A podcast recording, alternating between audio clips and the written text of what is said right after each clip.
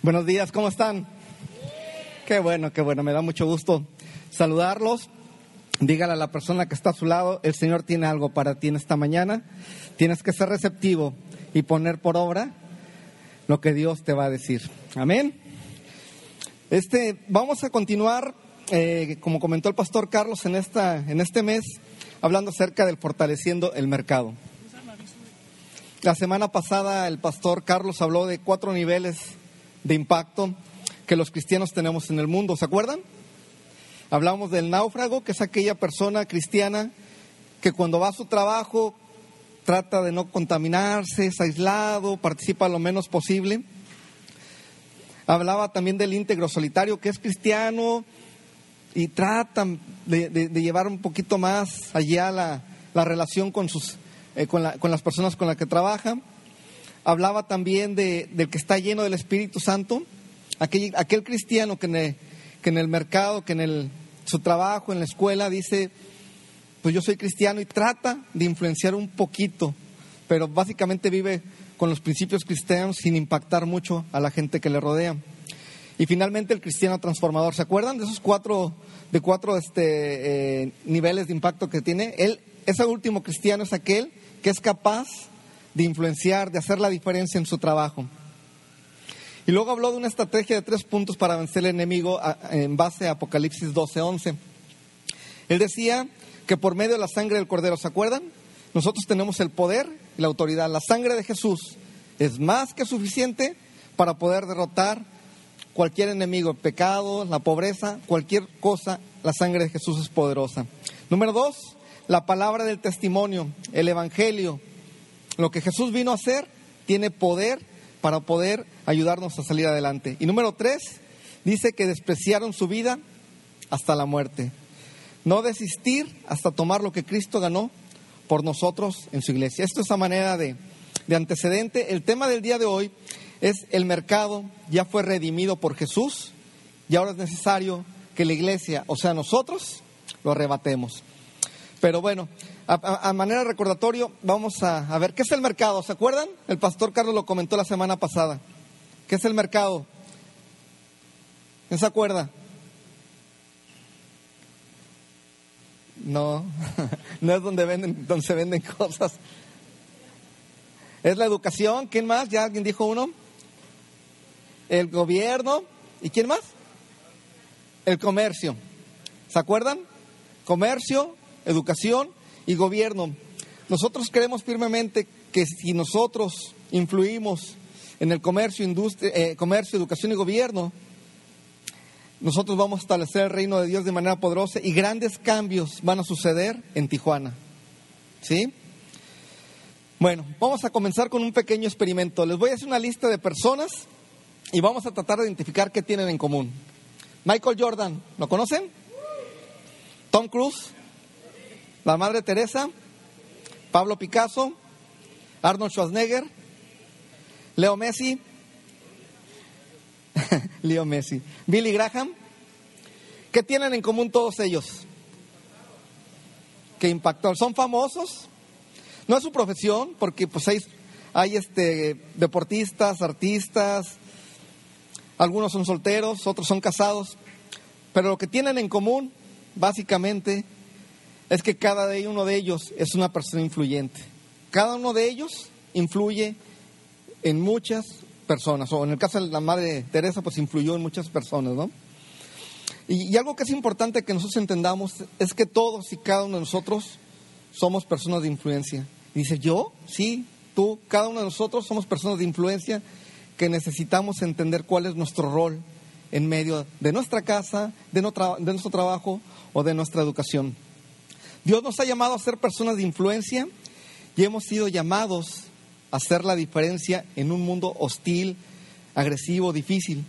Es en nuestro diario vivir, en nuestras casas, trabajos, gracias, escuelas, en el gobierno, donde podemos hacer la diferencia e influir para que la gloria del Señor se manifieste en el mercado y este sea tomado para Cristo.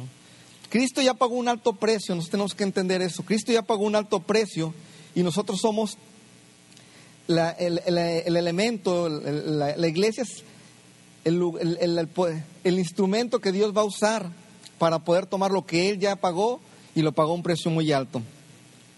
¿Ustedes alguna vez han probado un guisado sin sal? ¿Les ha tocado probar algo? ¿Un pescado? ¿Una carne? ¿Un pollo? ¿Y cómo sabe? Malísimo, ¿no?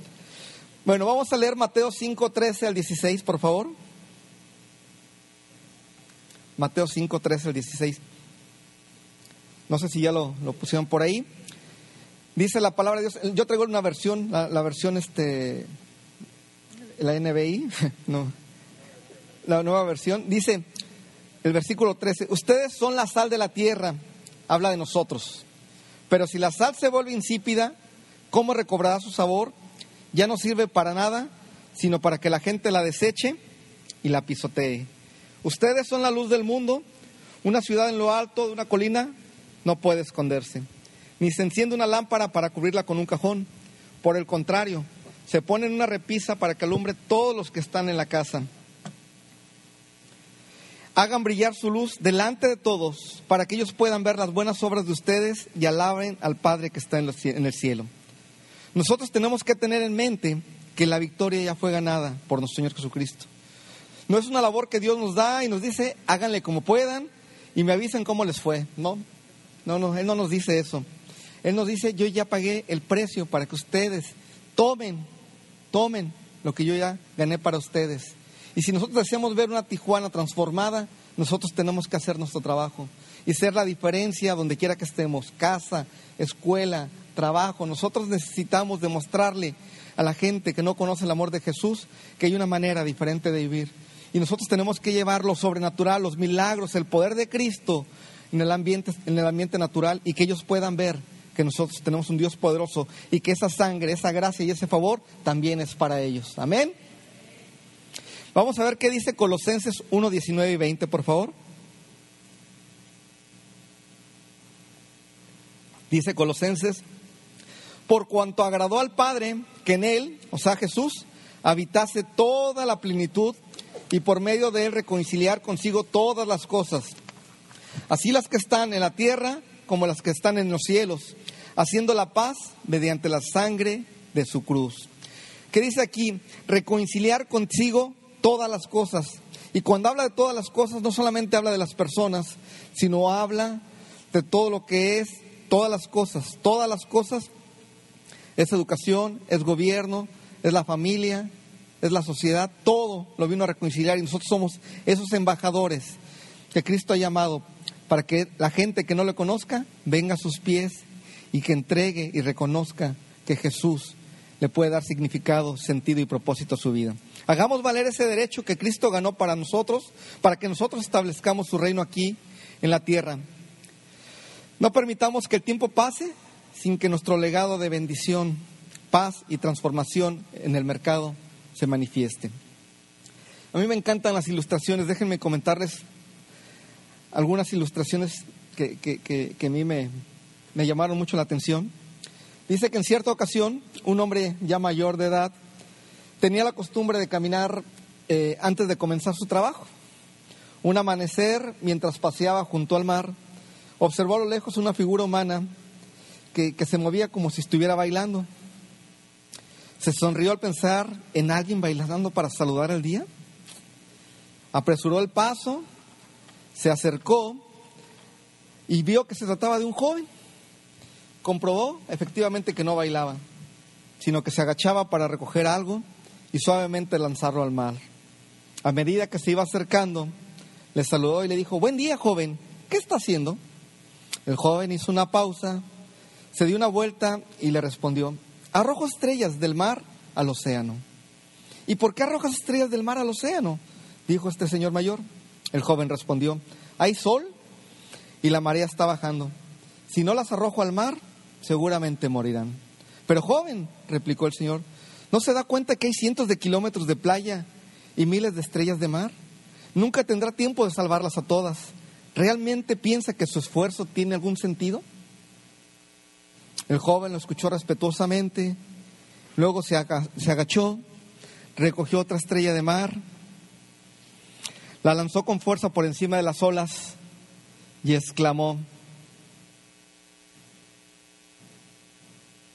para aquella estrella de mar, si tuvo sentido. Sí, sí, sí, sí tratan de entenderme. O sea, realmente nuestro esfuerzo pudiera parecer mínimo ante la cantidad de problemas que hay. Pero cada uno de los esfuerzos que nosotros hagamos en el nombre de Jesús va a tener una relevancia eterna. ¿Qué motivó al joven a realizar este esfuerzo? Miles de estrellas, seguramente se iban a morir la mayoría, a lo mejor el 80, el 90% de las estrellas. Pero él decía, con un 5%, con una, con dos, con tres que logres salvar, habrá valido la pena que yo me hubiera levantado temprano. ¿Qué creen que motivó al, joven a realizar este esfuerzo? El amor, al, el, amor a hacer algo útil, el amor a las estrellas, a lo mejor era un ecologista. No sé. Pero yo te pregunto a ti, ¿qué te motiva a vivir una vida diferente, de influencia, sobrenatural? Una vida que haga la diferencia en tu empresa, en la escuela, en tu casa o donde quiera que estés. Seguramente, y debiera ser que el experimentar el amor de Jesús debe ser tu mayor motivación. El saber que tu diario vivir trae gloria y honra a Él. El saber que la experiencia diaria de amar a tus semejantes va a producir en ellos cambios y van a conocer al Jesús, al Jesús que fue capaz de dejar su trono, su corona por amor a ti, para que tu vida ahora tenga sentido, tenga significado, tenga propósito. Y no le bastó con venir y dejar su trono y morir y pasar por un arduo castigo, sino que Él resucitó para que tú y yo tengamos la, la película completa. Nosotros vamos a vivir una vida eterna en Cristo Jesús. Y eso debe ser el motivo mayor de nosotros, el saber que su amor vive en nosotros y que producto de su amor nosotros salimos cada mañana a hacer la diferencia en donde quiera que nosotros estemos. Amén. Muy bien. Denle un aplauso al Señor, denle gracias a Dios, porque Él es grande y Él es amoroso. Y me gustaría comentar con ustedes algunos testimonios. Vamos a estar hablando de algunos testimonios. Este, eh, en la semana mi hijo me platicó un testimonio y quisiera que pasara rápidamente Javier. Javier trabaja en, en, este, en tiene siete meses trabajando ahí, tiene algunos jóvenes a su cargo y, nos platicó una experiencia que él tuvo que, que, creo que bien vale la pena que la escuchen para, para bendición de ustedes y para la gloria de Dios. ¿Qué tal? Buenas tardes ya todos. Él no se pone nervioso. A veces, o, ahorita sí. No, me sentí, cuenta la leyenda de mi familia que mi abuelito le pidieron dar un discurso y que no preparó nada y luego dijo como que a la hora, ah, Noemí lo va a dar un discurso, dijo, ah, pero mi hijo lo va a hacer mejor que yo, así me siento ahorita. No, no, pero lo hizo muy bien mi papá, lo hizo muy bien. Eh, no, sí lo hizo muy bien. Pero básicamente lo que pasó es, eh, yo sigo cristiano desde que, desde antes de nacer, creo. Entonces yo estrené el, cuartito de cuna allá en playas y todo el aspecto. Y, digo, siempre he amado a Jesús y siempre ha sido parte importante de mi vida, pero como cristiano a veces lo ves como algo que tiene un impacto más intrínseco, ¿sabes? Como, ok, tiene un impacto en mi confianza, tiene un impacto en cómo me relaciono, pero a veces no logro ver el impacto real que tienen las personas o cómo mi vida está haciendo un impacto real en las demás personas, ¿no? O sea, dices como que cuál es la diferencia, pasas la primaria, secundaria, prepa, universidad y empiezas a ver diferencias, ¿no? Como, oye, cuando ocurren problemas, pues yo tengo esta confianza en Dios. Y aparte de eso, pues igual no, no uso drogas o, no digo tantas groserías o no digo groserías en absoluto. Eh, y, esas son las diferencias más marcadas, ¿no? Y, y, hay gente buena a tu alrededor, o sea, igual hay otros, otros compañeros tuyos o en el trabajo, lo que sea, que igual son buenas personas y te quedas pensando que realmente cuál es la diferencia palpable que, que logre impactar en las demás personas, ¿no? Y, escuchando el sermón de la semana pasada y platicando en, en la comida con mis papás, estamos hablando que definitivamente tiene que haber un aspecto sobrenatural en nuestras vidas. De otra manera, no, no hay una diferencia más grande entre, entre tú ser cristiano y una persona muy buena. O sea, tiene que, definitivamente tiene que haber un aspecto sobrenatural en la manera que te relacionas con las demás personas y en la manera que esa relación trae el reino de Dios a sus vidas. Tiene que haber un aspecto sobrenatural, definitivamente. Eh, yo estaba batallando con esto y como que, o sea, realmente no, no he visto, o sea, sí logro ver cosas sobrenaturales, pero no, no, no sé si es parte de mi día a día o las demás personas puedan experimentarlo de esa manera. Entonces, estaba orando por oportunidades, decía Dios, realmente quiero experimentar eso sobrenatural y tengo esta área de influencia, tengo estas 15 personas a mi cargo. Y, y al día siguiente fue así como llegaba y veía al primer, al, primer eh, compañero de trabajo y inmediatamente es como, ¿sabes, Javier? Tengo este problema y este problema. Yo como, ah, ok, ¿quieres que ore por ti? ok, sí. Y yo, yo, yo, tengo 26 años de cristiano y realmente nunca he aplicado esto en mi vida. Y, en ese momento la gente se abría conmigo y, y, empecé a orar con esa persona. Y sencillamente levantar su, necesidad delante de Dios y, y, le remarcar, ¿sabes que Vamos a ver claramente algo sobrenatural de parte de Dios en tu situación. Y iba con el siguiente compañero de trabajo, igual, mismo caso. El chiste es que ese día, por ejemplo, había tres, cuatro compañeros y oré por tres de ellos. Y levanté su necesidad delante de ellos y la siguiente vez que, que los vi, eh, le pregunté a la persona, oye, ¿qué pasó? ¿Todo bien? ¿Cómo va la situación? Por ejemplo, la primera persona eh, tenía muchos problemas en, con su, en su matrimonio. su matrimonio ahorita, la relación está completamente rota, etcétera, ¿no? Y ¿sabes qué? y, me quedó bien marcado, me dice, lo que, de que Dios va a hacer algo sobrenatural. Y llegué a mi casa y mi esposa estaba cocinando y va y me abraza. Y se, dice, yo creo que tiene más de un mes que no me da un abrazo, así dice. Y realmente pude ver algo sobrenatural en ese momento. Y, y digo, y, y todavía el milagro todavía falta para que se complete, ¿no?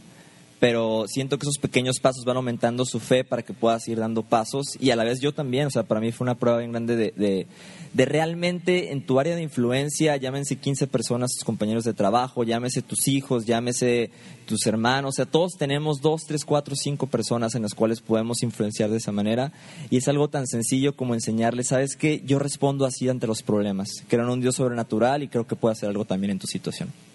Y eso es. Ya me hizo el día. Que se quede de una vez a predicar él, ¿no? no, gracias, mijo. Este, es, e, eso me refiero cuando dice la palabra de Dios que nosotros seamos la sal. A eso me refiero cuando digo nosotros somos la luz. Si nosotros no lo hacemos, ¿quién lo va a hacer? Si nosotros que tenemos el conocimiento, que hemos experimentado el tener una relación con Jesús, no lo vamos a hacer, ¿quién entonces? Y algo que quiero comentarles, volviendo al tema de la ilustración de la estrella del mar, es preguntarles, ¿cómo es tu actitud? ¿Es como la del hombre mayor que piensa que tu esfuerzo no tiene ningún sentido? Vemos tantos problemas que es, híjole, ¿realmente lo que yo haga tendrá algún significado y irá a tener alguna relevancia? ¿O es como la del joven que piensa, cuando menos para esta estrella, si hay diferencia? ¿Cuántas estrellas hay en tu día a día? ¿Cuántas estrellas que tú dices, no, pues esta mejor que le alcance el sol, que no le alcance el mar y, y que Dios le bendiga. O dice, ¿sabes qué? Para esta sí, y la llevas a las aguas del Espíritu Santo para que Él sea el que lo transforme. ¿Por qué piensan que la actitud es diferente? ¿Ustedes creen que la actitud es importante? Yo creo que sí. La palabra de Dios nos dice en Deuteronomio 30, 19, no sé si la puedes poner, Javier, por favor. Al cielo y a la tierra pongo hoy como testigos contra vosotros de que he puesto ante ti la vida y la muerte, la bendición y la maldición. Escoge pues la vida para que vivas tú y tu descendencia. Wow, ¿entienden eso? ¿Qué, qué, qué, qué hermoso. Dios no te obliga a nada. Él te dice, aquí te doy las dos cosas. Aquí está la bendición, aquí está la maldición, aquí está la vida y la muerte. Pero mi sugerencia es que tú escojas la vida, que tú escojas la bendición para que vivas tú, y no solamente tú, tus hijos, tus nietos y tus siguientes generaciones. Es por eso que es tan importante que nuestras decisiones que tomemos hoy van a trascender en tu bisnieto, en tu taranieto o en tus siguientes generaciones. ¿Sí? Yo, yo así lo declaro, yo sé que ustedes lo hacen. Le veo a mis hijos, voy a ver a mis nietos, voy a ver a mis bisnietos, si Dios me lo permite, aquí dando alguna palabra de, de ánimo, de aliento, para la gloria de Dios. Amén. Y yo sé que es el deseo de ustedes también. Otra, otra ilustración que, quiero compartir con ustedes es, este me, trae un poco de nostalgia porque esta misma ilustración cuando Javier terminó sexto año la, la dijo, fue el, la mención honorífica en sexto año y le dijo, aunque dio unas palabras y dijo esta ilustración, ¿no? Dice, tres albañiles trabajaban diligentemente hombro con hombro al calor del sol cubiertos con el polvo de los ladrillos, con sus espaldas adoloridas y sus ropas empapadas con sudor. Con manos callosas colocaban ladrillo tras ladrillo en lo que aparentaba ser un enorme proyecto. Con curiosidad, un hombre se le acercó y le preguntó al, al primer albañil, ¿qué estás haciendo? El hombre de mala gana le contestó, ¿qué no ves? Estoy pegando ladrillos. Se acercó al segundo albañil y le hizo la misma pregunta, ¿qué estás haciendo? Y él le dice, estoy aquí construyendo una pared. Finalmente fue con el tercer albañil y le preguntó, ¿qué estás haciendo? Este albañil se seca el sudor de la frente y mirando hacia arriba dijo, estoy construyendo una catedral. Los tres estaban haciendo exactamente lo mismo, pegando tabiques, pero había una actitud diferente con cada uno de ellos. Y es muy fácil adivinar cuál de los tres se levantaba cada mañana motivado para ir a trabajar. Y definitivamente el tercero, aquel que veía que cada ladrillo, que aquel que veía cada ladrillo con los ojos de su imaginación como parte de la catedral, era el que tenía mejor actitud. Algo que es importante que ustedes sepan es tu actitud determina tu altitud. Si nosotros no tenemos buena actitud, difícilmente van a suceder cosas importantes en nuestra vida. Y no porque Dios no lo quiera, sino porque nuestra actitud no es la adecuada. Para apuntar alto necesitamos conocer todo lo que Jesús nos ha confiado. Dicho conocimiento nos permitirá ver más allá de las tareas diarias y veremos las cosas diferentes. Cuando nosotros entendemos que el trabajo no es más que un instrumento para que nosotros podamos tener un alimento y entendemos que nuestra verdadera vocación es ir a bendecir a las personas que nos rodean, es llevar, trascender a lo eterno más que en las cosas materiales, nuestra actitud cada mañana va a cambiar, créanmelo. Y entonces van a empezar a suceder milagros cuando nosotros le decimos al Señor, Señor, yo me levanto en este día con una actitud de bendiciones. Escojo la vida, escojo bendecir en lugar de maldecir y escojo ser un instrumento, un canal de tu bendición y un canal de amor para la gente que está cerca de mí. Y Dios te va a permitir tener citas divinas y Dios va a poner en ti palabras que van a bendecir a las personas y vas a empezar a hacer la diferencia e influir en ellos. Y entonces vas a empezar a ver, como le sucedió a Javier, como nos ha sucedido a otras personas, cosas increíbles, cosas maravillosas. Pero tienes que tener la actitud correcta y decir, yo decido creerte a ti, Jesús, y voy a dejar que el fluir de tu Espíritu Santo en mi vida se dé día a día. Déjenme comentarles otro, otro testimonio. Fíjense que cuando estaba Javier por entrar a la universidad, Dios le puso en su corazón estudiar en el CETIS. El CETIS es bien, bien caro, bien caro, créanmelo. Este, le dije, bueno, pues vamos a orar y si el Señor decide que estudies en el CETIS, así será. Pues oramos, bendito Dios, el Señor le dio una muy buena beca, una excelente beca. Al año entra mi hija Nayeli y me dice, papá, ¿qué crees? Que yo también quiero estudiar en el CETIS. Mi hija la OAS es muy bonita, es muy buena. dice, no, dice, este, me gustaría, pues vamos a orar, Señor. Yo trabajaba en el órgano de fiscalización superior de, del gobierno del Estado y la verdad es que ganaba poquito. Y este y decía, pues, pues de dónde, ¿no? Las becas eran muy buenas, pero todos los pagos que quedaban por hacer eran bien altos. Y este lloraba y, y finalmente eh, el Señor eh, en su infinita misericordia me, me proveyó de, la oportunidad de entrar a un trabajo, un, banco que se llama Banco de Desarrollo de América del Norte, que se encuentra en San Antonio, Texas. Me hablan y me dice, este, Javier, hay una oportunidad de que te vengas a trabajar acá, hay varios candidatos, ¿te interesa? Pues sí, sí, sí, sí me interesa. Voy, me, presento ante ellos, me dicen, pues ya entrevistamos a cuatro personas y, pues este, te vamos a entrevistar a ti. No, pues ya vieron mi currículum, mi experiencia. Y este, y ya cuando cuando me preguntan, ¿y tu inglés cómo está? Híjole, pues la verdad es que empiezan a hablar en inglés, digo, pues la verdad es que no es muy bueno. Aquellas otras personas hablaban un inglés excelente, pero la verdad es que cuando uno tiene la gracia y el favor de Dios, no importa tu preparación. El Señor hace la gran diferencia y créanmelo. Cuando ustedes deciden confiar en Dios, grandes cosas suceden. Finalmente, para no hacerles el cuento muy largo, yo fui contratado y me fui a San Antonio cuatro años. Dios proveyó para poder pagar los, las colegiaturas de, de, mis hijos. Y algo que es bien importante y que, que, a veces la gente puede escuchar, pero solamente la gente que vive el problema puede entender que es un milagro, es, ¿qué es eso? Fue un milagro. Porque dices, bueno, pues a lo mejor fue tu preparación, le caíste bien, y a lo mejor ante las demás personas dicen, tuviste suerte. Para mí fue un milagro y es la gracia y el favor de Dios. Y, y el punto, y el punto importante de todo esto es que cuando uno va como hijo de Dios a algún lugar, lleva también la gracia y el favor de Él. ¿Qué significa esto?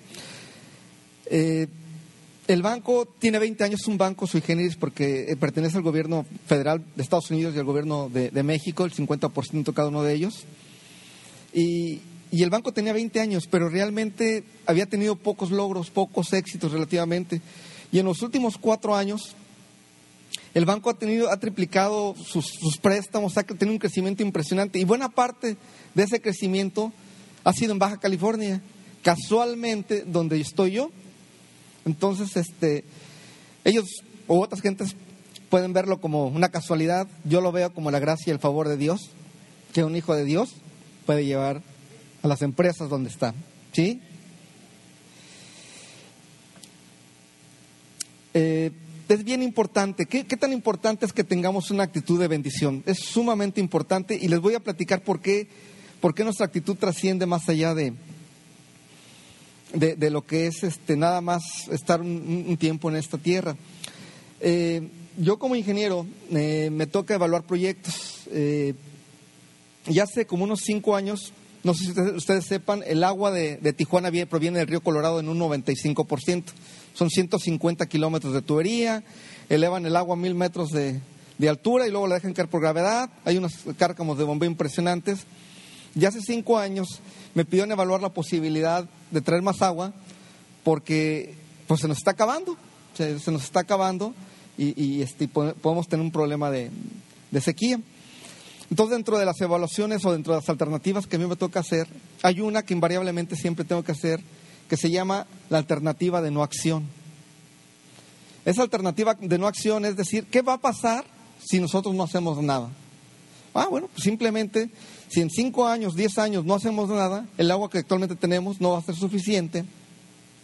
Y lo que va a suceder es que en 10 años van a empezar a tandear el agua o a, a racionarla y va a haber horas del día en que algunas colonias tengan agua y días de, de, otras colonias que no van a tener agua, van a estar tandeando el agua.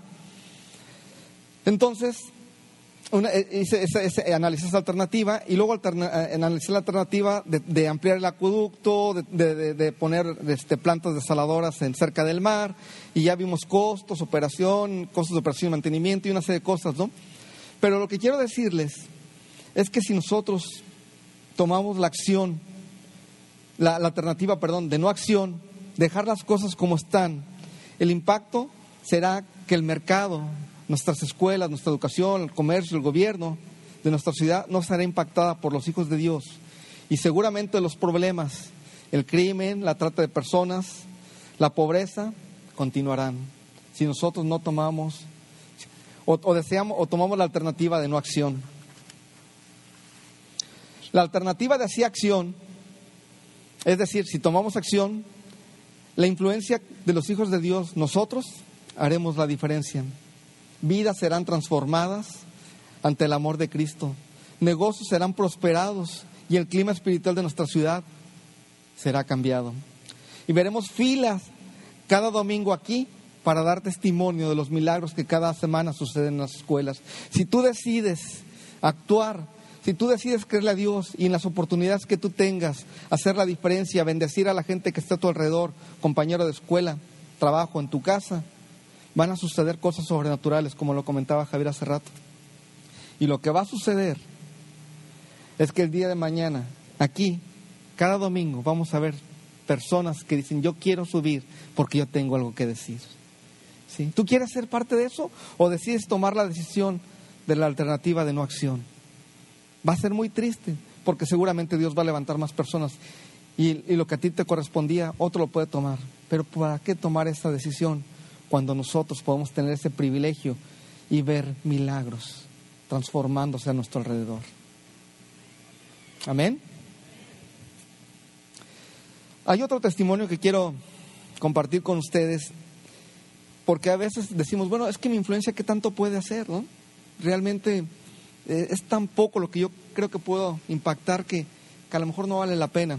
Déjenme platicarles el testimonio de Enriqueta Mers, no sé cuántos han oído hablar de ella. Es una ciudadana americana que vivió en, nació en 1890. Ella eh, tenía, era maestra de profesión, pero de vocación era maestra de escuela dominical, era lo que le gustaba, lo que le impactaba. Y era una maestra que a lo largo del tiempo que estaba dando escuela dominical a los niños impactó a muchos jóvenes, a muchos niños. Y cuando no iban a clases, ella se preocupaba, llamaba por teléfono y les decía, oye, ¿por qué no has venido? Mostraba el amor de Dios hacia esos niños y muchos de ellos fueron impactados de manera poderosa. Uno de ellos, cuando creció y dijo, después de mi madre, después de mi madre y de mi esposa, Enriqueta Mers fue la persona que más influyó en mí y parte de lo que yo soy se lo debo a ella. Esa persona que dijo eso se llama Billy Graham. Billy Graham fue impactado por ella y Billy Graham le ha hablado a millones de personas. Y la maestra de escuela dominical tuvo mucho que ver en eso. No dejen ustedes perder la oportunidad. Aquellas cosas que parecen pequeñas, Dios se encarga de transformarla en grandes cosas. Entonces no perdamos la oportunidad. Algún niño, a lo mejor ustedes tienen escuela dominical, a su hijo, tiene la oportunidad de impactar y no sabe si el día de mañana él va a ser una persona, un diputado, un senador que va a transformar leyes que van a beneficiar a nuestra ciudad. Y ellos van a llevar parte de lo que tú les enseñaste. Amén.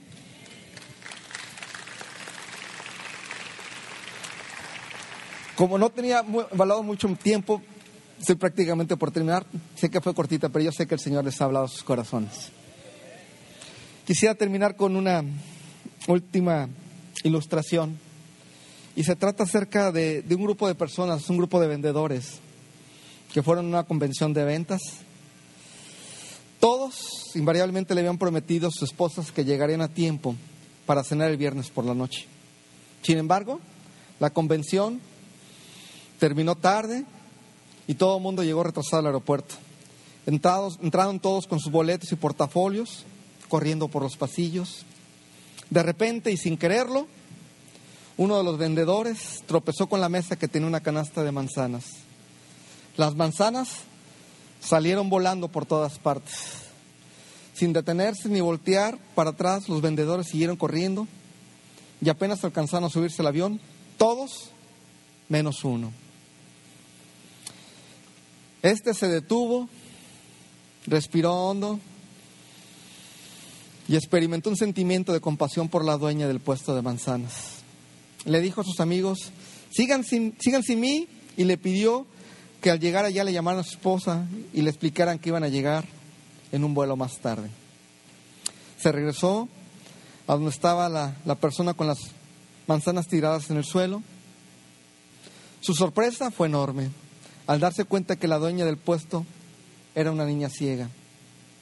La encontró llorando con enormes lágrimas por sus mejillas. Tanteaba el piso tratando en vano de recoger las manzanas, mientras la multitud pasaba, vertiginosa, sin detenerse, sin importarle su desdicha. Algo que es muy común hoy, vemos problemas y nos hacemos los que no vemos, los que no escuchamos a veces. El hombre se arrodilló con ella, juntó las manzanas, las metió en la canasta y le ayudó a montar el puesto nuevamente. Mientras lo hacía, se dio cuenta de que muchas de ellas se habían golpeado y estaban magulladas. Las tomó, las puso en otra canasta y cuando terminó, sacó de su cartera un billete de 100 pesos. Ella le dijo, toma por favor esos 100 pesos por el daño que te hicimos. ¿Estás bien? Ella asintió con la cabeza y él continuó diciéndole, espero no haber arruinado tu día. Conforme el vendedor empezó a alejarse, la niña le gritó, Señor, Señor. Él se detuvo y volteó para ver esos ojos ciegos. Ella le dice, ¿es usted Jesús? Y a ti la gente te confunde con Jesús. A ti la gente cuando te ve te dice, wow, veo en ti a Jesús. ¿Es usted Jesús? Y a ti la gente te confunde con Jesús. ¿Por qué? Porque finalmente eso es nuestro destino eterno. Parecernos tanto a Jesús que la gente no pueda distinguir la diferencia. Parecernos tanto a Jesús conforme vivimos en un mundo que está ciego a su amor, a su vida y a su gracia. para que ellos puedan ver que hay una manera diferente de vivir, para que ellos puedan notar que hay significado, propósito y un destino eterno en la medida que ellos pueden relacionarse con Jesús. Ese es nuestro destino, parecernos a Jesús cada día más. Quisiera concluir haciendo una última reflexión y diciéndoles, tu relación con Jesús te permitirá caminar y trabajar con la seguridad de que lo que haces producirá una diferencia eterna. Todo lo que tú produzcas en el nombre de Jesús va a traer una diferencia eterna. Amén. Quisiera que nos pusiéramos todos de pie. Vamos a orar. Quisiera que nos comprometiéramos y decir, Señor, he entendido, he entendido que yo soy ese instrumento, ese canal de bendición y yo quiero hacer esta diferencia donde quiera que esté. Quiero hacer esa influencia en medio de mi mover para que otras personas puedan ver en mí a ti, Jesús. ¿Sí? Quisieras hacer esa oración, quisieras decirle, yo quiero hacer eso, yo quiero que Jesús viva en mí, yo quiero ser ese canal de bendición, quiero que el fluir de su Espíritu Santo sea de tal manera que otras personas puedan conocer ese amor, sean impactados de esa manera y ellos puedan doblar sus rodillas y confesar que Jesús es un rey, es su rey, que Él es vivo, Él es poderoso y que es capaz de transformar milagrosamente sus vidas. Bendito Dios y Padre nuestro, te damos gracias, Señor. Gracias por este tiempo, Señor. Gracias por la oportunidad que nos das, Señor, de que tú hables a nuestro corazón, Señor. Queremos, Señor, vivir una vida, Señor, de impacto, una vida que trascienda, una vida que nuestro legado deje, Señor, en nuestros hijos, compañeros de trabajo y donde quiera que nos movamos, Señor. Tu amor, Señor. Oh, Señor, cuán grande y amoroso eres tú, Señor. Sabemos que nuestras propias fuerzas, Señor, nada va a suceder. Hay mucha gente buena, pero, Señor, la diferencia es que en lo sobrenatural, en aquellos milagros, es tu poder, Señor, así como actuaste, Señor, con Pedro, como actuaste con Pablo, Señor, haciendo milagros, capaz de que la sombra, Señor, de Pedro fuera capaz de traer sanidad, Señor, capaz de que fuera cambios importantes, Señor.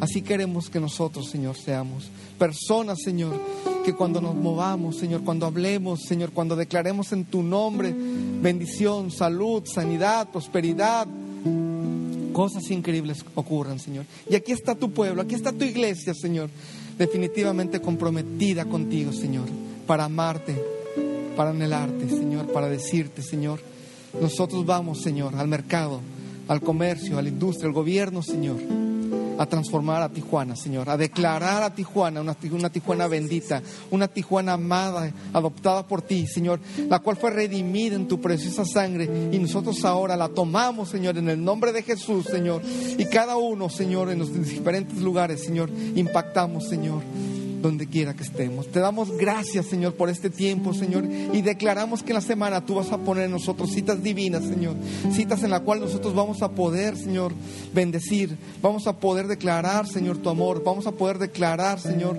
vida en otras personas, Señor, y milagros ocurrirán, Señor, y serán transformadas vidas para la gloria de tu nombre, para bendición nuestra, Señor. Nosotros lo creemos y aquí está este pueblo, Señor amándote, anhelándote y declarando que el poder de tu Espíritu Santo se mueve a lo largo y ancho de nosotros y en Tijuana para bendición de tu pueblo, Señor, y para bendición de esta hermosa ciudad, Señor, que es aceptada, amada y adoptada por ti. Recibe nuestra gratitud, la gloria y la honra, el poder y la alabanza por siempre, en el nombre de Jesús.